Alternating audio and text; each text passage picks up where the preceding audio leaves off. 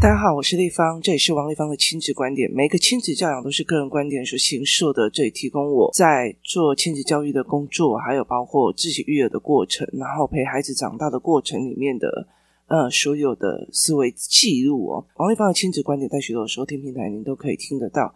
如果您有任何想要跟我们视讯的，可以到我的粉丝专业跟我联系，或者加入王立芳的亲子观点 Live 社群哦。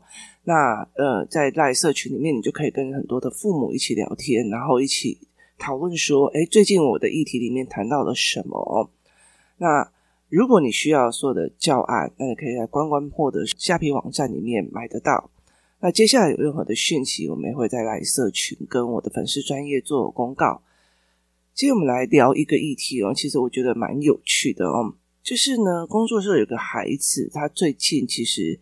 呃，有点想要买一个游戏哦，就麦块的游戏这样子哦。那其实因为工作室里面有一个，他们其实会玩。那他的小孩比较小，然后另外一个男孩他也想要玩这样。那妈妈就会认为说，只要愿意让他买这个呃，就是这个电玩的话，他就会写作业写得很快。就是他想要去先处理他短期的目标，就是让他不要写写作业写超慢这样子哦。那于是呢，他就发现，就是只要为了要呃很快的，就是可以玩这些东西，他就会写作业写非常非常快这样。那我觉得这个东西都个人选择，我觉得其实是一件非常有趣的事情哦。那那天呢，我在接呃小孩下课的时候，我就问这个男孩，我就问这个男孩说：“诶，你是什么样的思维模式想要去买？因为他其实必须要用他自己的努力存折。”然后去买这个所谓的游戏，那大概两百多块钱哦。那我就问他说：“你为什么会想买？”那他给我的说法是说：“呃，因为我们班上每一个人都在讨论这个游戏哦，那所以我想要跟他们有话题。那因为我想要跟他们有话题呢，所以我就必须要买，然后来玩的。那我答应了我妈妈哦。”就是呃，我必须写完作业之后只玩三十分钟哦，所以其实我妈妈就答应我的，来从头到尾没有逻辑的谬误吗？好，那我就听了这一件事情之后，我就觉得诶蛮有趣的哦。那因为他是呃我的员工的小孩，所以那天下午的时候，我就跟孩子们哦，就是跟工作室的孩子们带了一个游戏哦，带了一个思维的模式哦。那其实我觉得，在所有的亲子教养跟所有的心理学或者是任何的一个概念里面，是如果这个小孩不喜欢，我们就哦，原来你不喜欢这个，我们就会去强化他的不喜欢。因为我儿子不喜欢这个啊，因为我女儿不喜欢那个啊。可是其实我觉得，在很多的概念里面哦。越来越新的世界里面，你通通常常必须要去理解你自己的信念的推演过程是不是合理？就是在不同的时空之下，这个推演过程是不是合理？例如说，以前我妈妈会觉得。查某人哦，就是生女儿没有用啊，呃，生女儿不能旁道，不能干嘛。可是当很多的时候，他发现生女儿可以照顾人的时候，他生女儿，女儿反而会比较那个呃孝顺的时候，他就会开始推论说，哦，不是哦，反正女儿会比较照顾人哦。所以其实在这整个过程里面，就是随着时代的演进，或者随着时间的东西哦，你有没有办法用新的推论，或者是你常常会去检视你早期信念所认为是对的事情哦，我常常会跟他讲说，现在的人大部分都在维持自己的信念，证明自己信念是对的，而不是站在要审视自己的信念的概念里面哦。那其实我觉得，像呃一些比较有成就的人，他常常会愿意花大钱去上一个课程，或者是去做一件事情，很大的原因是在于是他想要去听到或者去看到。一个信念，我的这个信念可不可以被翻转？他的那个信念可不可以被翻转？这样子的思维模式哦，所以在这整个过程里面，在这整个过程里面，怎么去翻转这个思维模式？怎么去翻转这个概念是非常非常的重要的一件事情，因为。未来的世界跑得非常快，你怎么去把原本的信念反转很重要。那于是呢，我回到了工作室之后呢，我就请那个就是员工，那他就是去列印了一个就是所谓的一个名人的论点。那我就去列印了一个名人的论点，他的意思就是说呢，我给小孩看 3C 又怎么样哦？那为什么你们这些教养魔人就要来鲁小我这样子哦？那其实我觉得这样子的理论哦，其实。呃，他有本事，就是让所有的下面的所有的父母就会觉得，对啊，你们那些管我那么多啊，哈。那于是我们收集了非常非常多的呃回复，哈，然后让这一群小孩去看。那我就会让他们讲说，呃，他说其实给小孩看 iPad 也没有关系。于是我开了我的 iPad，我开了我的 iPad，投影到大荧幕去，让这一群小孩去看。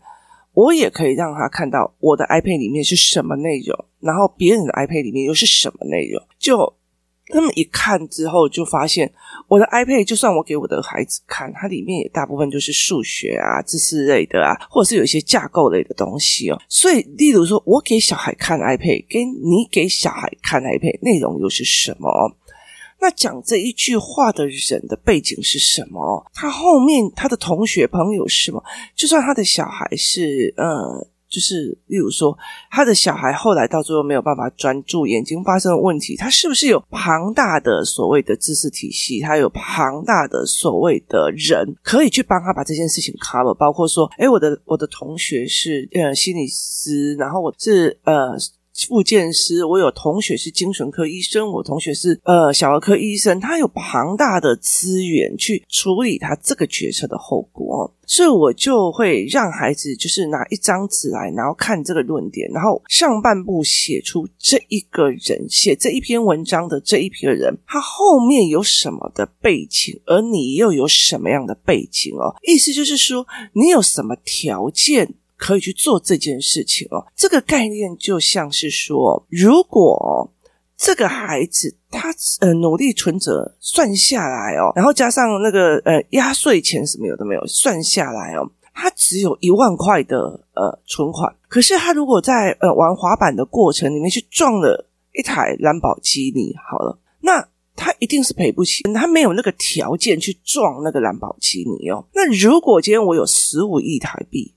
那我去撞了一个兰博基尼，对我来讲，is OK，你知道吗？就是我有没有那个条件去做这件事情哦？那我有没有这个条件去做这一个东西？所以其实后来我就让这一群孩子去看对方去是什么条件，那你又是什么条件？那接下来所有的回复哦，所有的回复我就会让他们去看，呃，所谓的。所谓的呃逻辑谬误，所谓的逻辑谬误，就例如说，他们就一个一个来问哦，就是说，哎呀，我是一个家里有做生意的妈妈啦哦，如果我没有给三 C 的话，我的小孩要怎么长大？那我就问他们，就说，所谓的他的就是，如果不给三 C，小孩就不能长大，这个逻辑是对还是错？就是因为你很容易被一个人所谓的奉为圭，主打把这些事情全部都去。呃，移转你的思绪，就像那个小孩子讲，全班的人都在玩 Minecraft，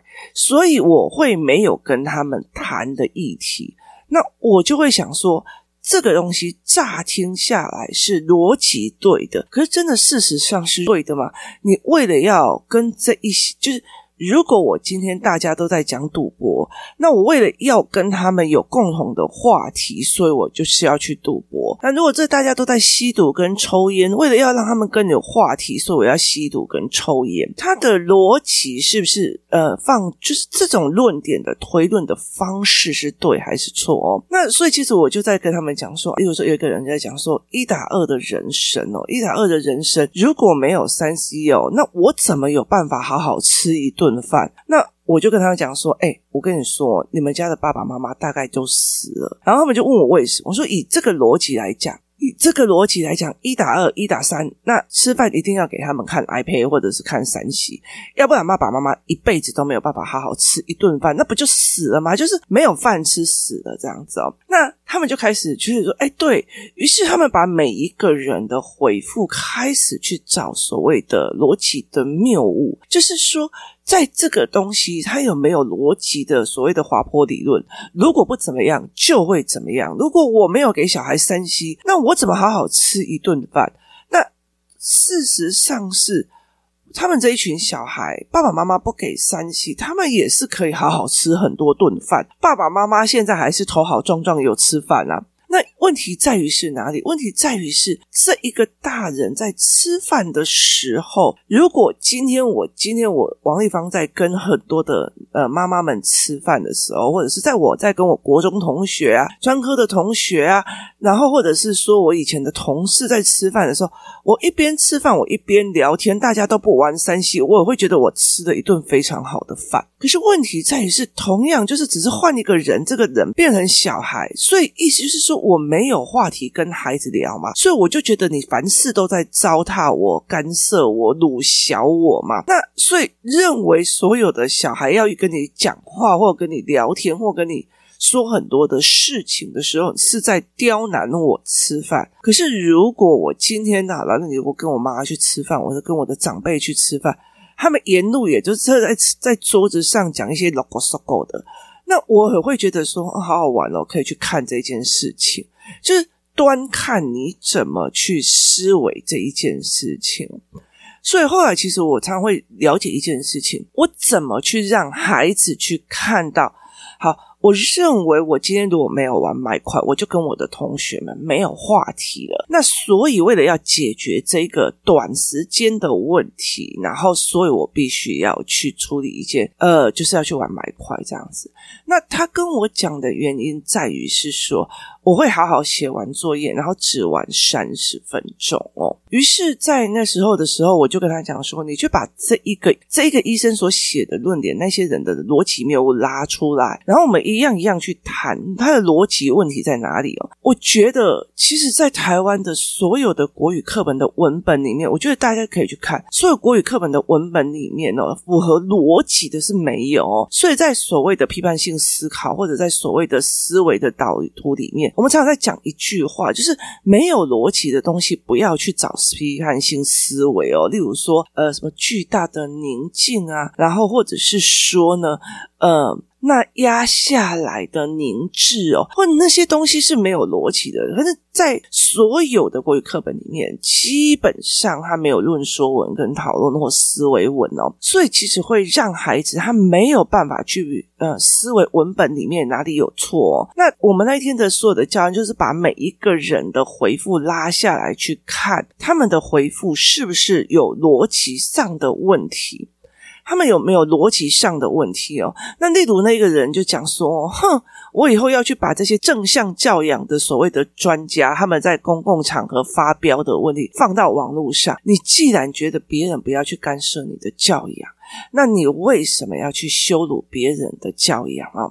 所以，其实在这整个东西里面，其实我觉得这个东西其实是非常非常的吊诡的。后来有一个小孩就一直在讲，这个人很过分，他怎么可以鼓吹这样的人？我就说那是个人选择，我并没有说他错，因为在他的条件底下，他是有办法做这样的选择的，他也可以承担得住后果。所以，其实如果我今天跟你讲说啊，我今天小孩也不需要学国字啊，干嘛？为什么一定要那样？可是我有本事，在他国中的时候，我就把他送到。国外去哦，去读书去干嘛？其实他有那个条件，我没有哦，所以很大的一个概念是条件论的这些事情。那这个孩子也有跟我讲说，他只要做三十分钟就好，而且他会为了要玩这个东西，他会好好的写作业哦。那于是呢，我就让他们分析了这些所谓的条件论，然后呢，我叫。呃，其中一个妈妈去买了很多的可乐啊、雪碧啊，然后这些东西，然后放在桌子上。你知道这些饮料一上来的时候，所有的小孩就疯了。那我就跟他讲说，写答案。我说你们要克制你们在写的论点里面，脑子里面是这件事情的思维，而不是桌子上的雪碧。那想当然尔，他们想的都是雪碧嘛。那我就问他们说：如果你们是为了赶快写完作业可以玩电动，那你脑子里面到底思维的是作业的逻辑，还是思维的是麦块的状况？好，所以其实这一群小孩就开始跟我承认了，他们有时候在上课的时候会一直在想这一局麦块的这一局要怎么过，然后他们有时候上课的时候在想，哎呀，今天晚上我们家冰箱里面的那个生鱼片会不会被我弟弟先吃掉？所以其实对他们来讲，我会回来再吃，我会写完作业再做，我会怎样？他们信誓旦旦的有这个信念，可是我会让他们在。写作业或在写这些对话的时候，去看看他那个时候思维的到底是雪碧、可口可乐，然后巧克力棒，还是他思维的是从头到尾都在想哦，立方也要我看这个人他到底有什么条件可以提供小孩这些事情，并承担这个的后果，所以。他们就完全脑海里面哦，赶快写完了，因为我要雪碧哦，赶快弄完了，因为我要可口可乐，哦，我要赶快弄完了，因为我要什么什么什么。所以在这整个过程里面，他们有没有办法去做这个思维？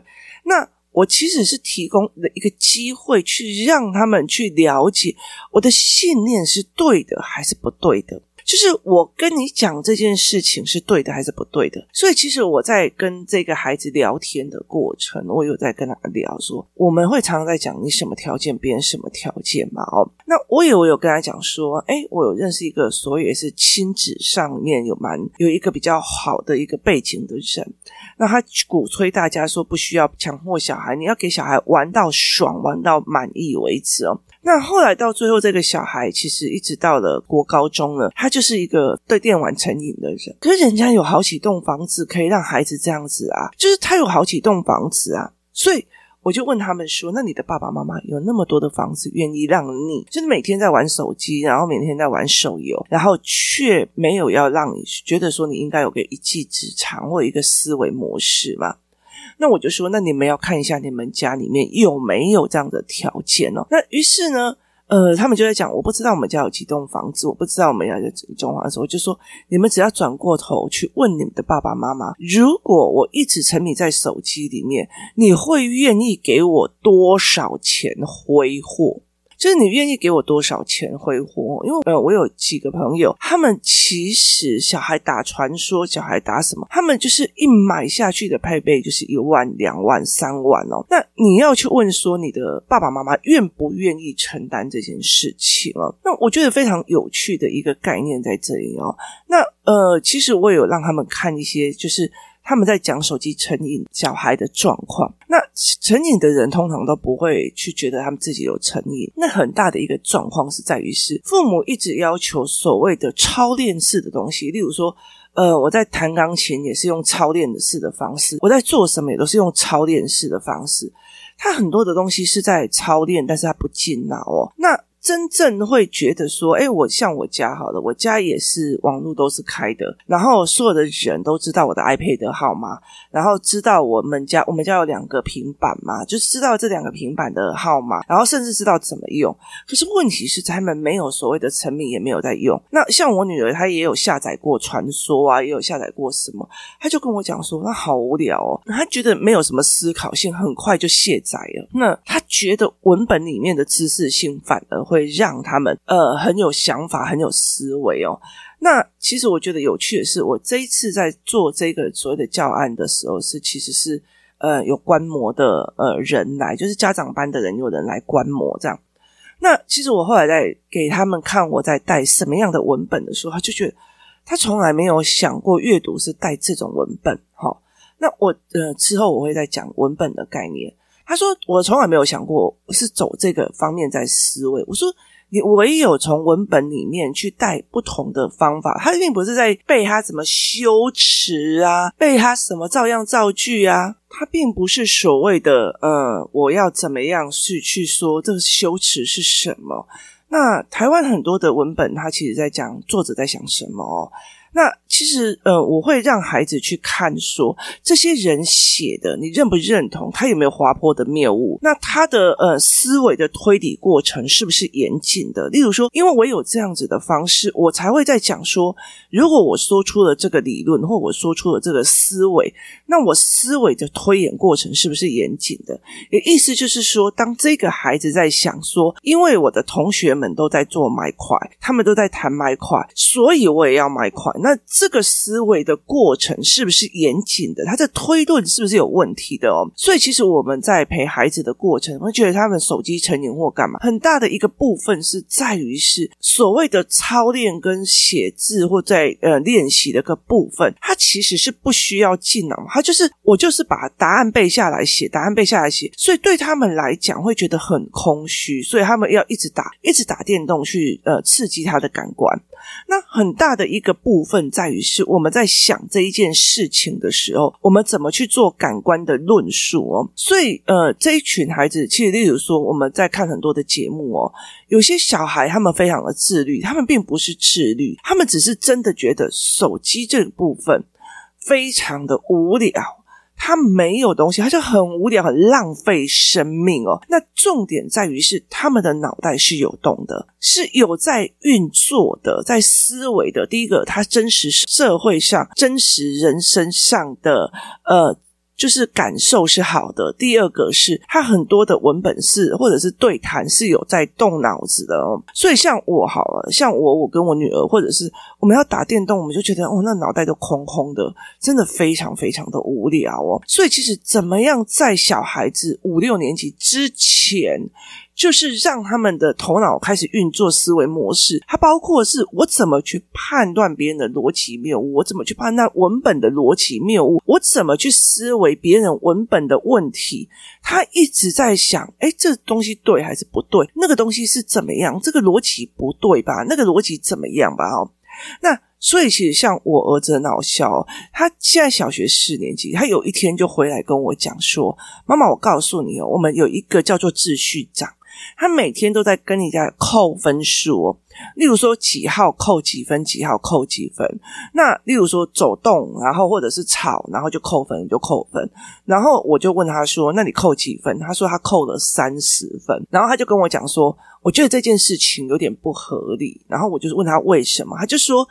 呃，其实，在中午的时候，营养午餐一过来，那大部分的人就是没有轮到你，你就不能站起来。为什么？因为轮流去打饭嘛，哦，所以那时候他就站起来往外走，他就被扣了非常多的分数。然后后来我儿子就去跟那个所谓的秩序长讲说：“我明明是带便当的，所以我必须要去隔壁，就是呃蒸便当那边拿我的便当盒。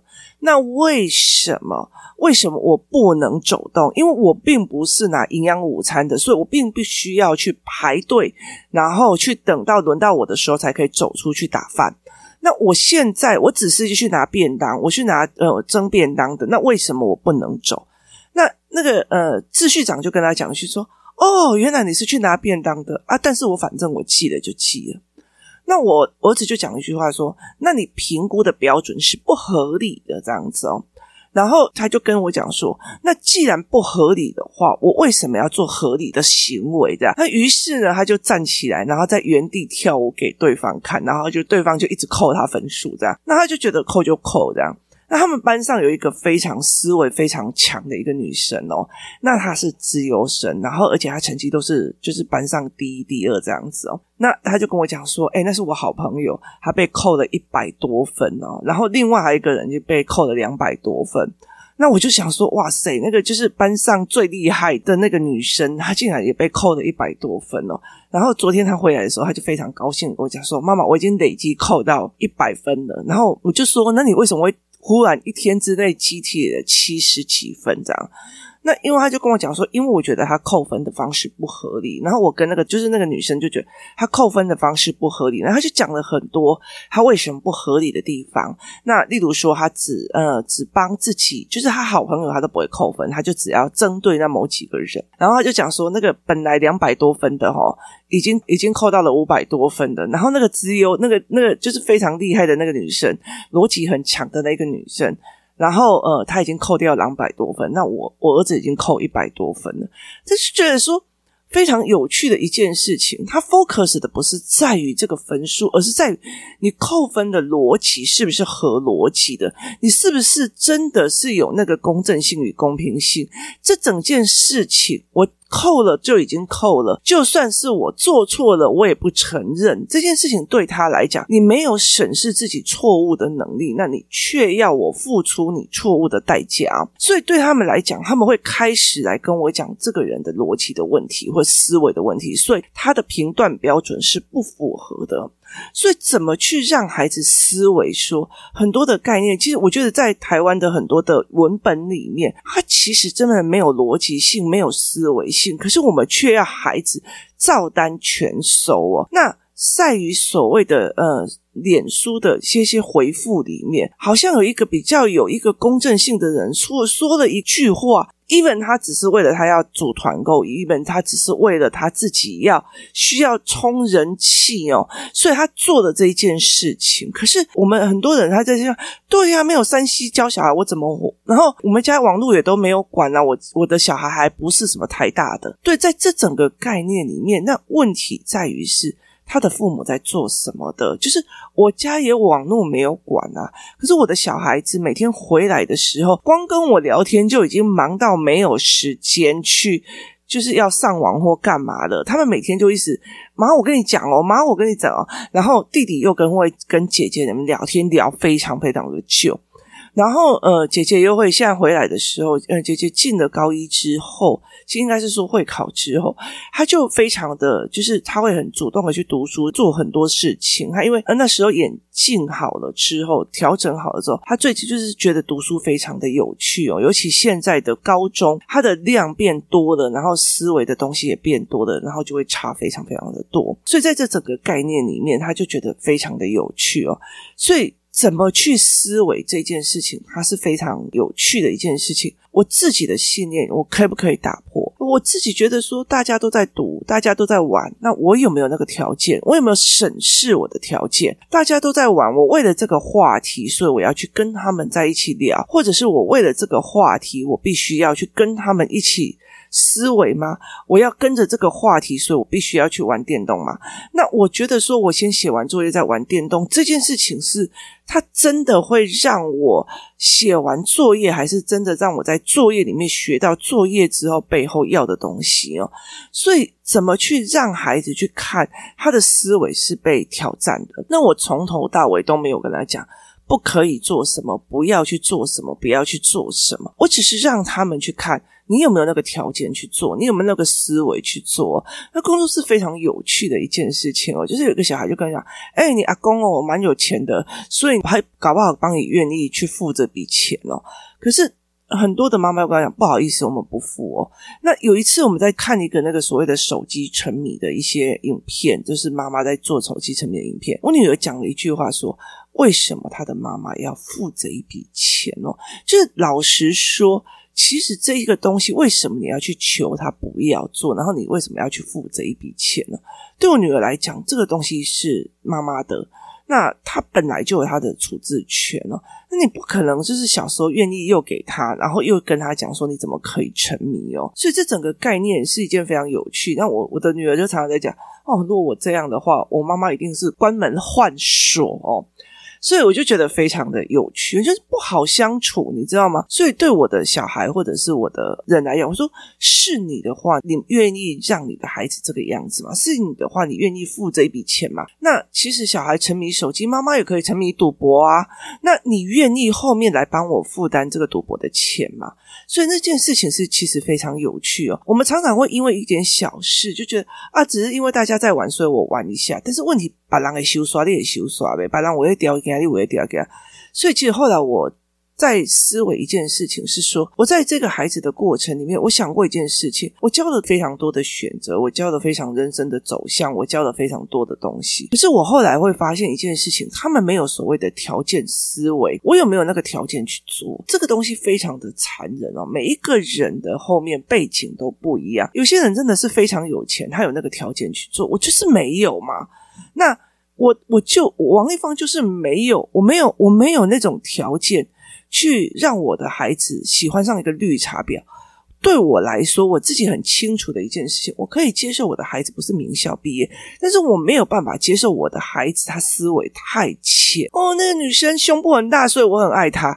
没有，我没有办法接受这样子的思维跟评断标准，所以其实我必须要非常辛苦的去做的一件很大的一件事情，是在于是说，我必须要去理解一件事情，是我必须很辛苦的先去拉他的思维模式跟他的判断模式，因为我损失不起嘛，王一芳损失不起这一块，所以我必须去做这个。那别人损失得起说。哦，这样我为什么要做那么多的教案？我很累呢，每天都在追着追，追不起来。然后，那你看到的是现在，那你以后损失得起吗？你家大业大损失得起？那我觉得那个是 OK 的啊。那对我来讲，我损失不起，所以我必须要做这件事情哦。后来，其实我常在讲一件事情是，怎么带孩子去看越来越盘面、越来越全面的思维，是一件非常非常的重要的事情哦。那。你怎么带的？你有没有愿意去让孩子用一些教案、用一些思维去挑战他既有的思维模式，去让他检视我的信念的推演过程是不是真的合理？那前提在于是，身为一个父母，你是不是也有在检视自己的思维模式过？今天谢谢大家收听，我们明天见。